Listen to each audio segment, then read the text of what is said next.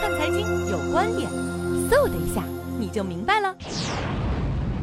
实际上，最主要的原因是跟美元贬值有特别大的关系。包括昨天晚上美元指数破了九十四点，实际上美元贬值的诉求是为美联储加息做铺垫，所以人民币随从美元的这种变化发生了比较大的升值。而我们的实体经济面并不支持现在的人民币汇率升值，是美元贬值的压力给人民币带来升值的这种可能性会继续的加大。那么我们的外贸企业不要因为短时的价格变动而采取一些。对冲或者套利的措施，这样可能对实体经济的伤害会更大。毕竟我们的外贸现在并不支持我们的货币的失态，应该比较严重，所以我们应该谨慎或者比较平和的去看待人民币的短期升值，而且在实体经济发展呢应该更在乎人民币的贬值，抓住人民币贬值的机会去做我们应该做的事情。这一点对实业、对中国经济的转型和中国经济稳定的增长是非常有意义的。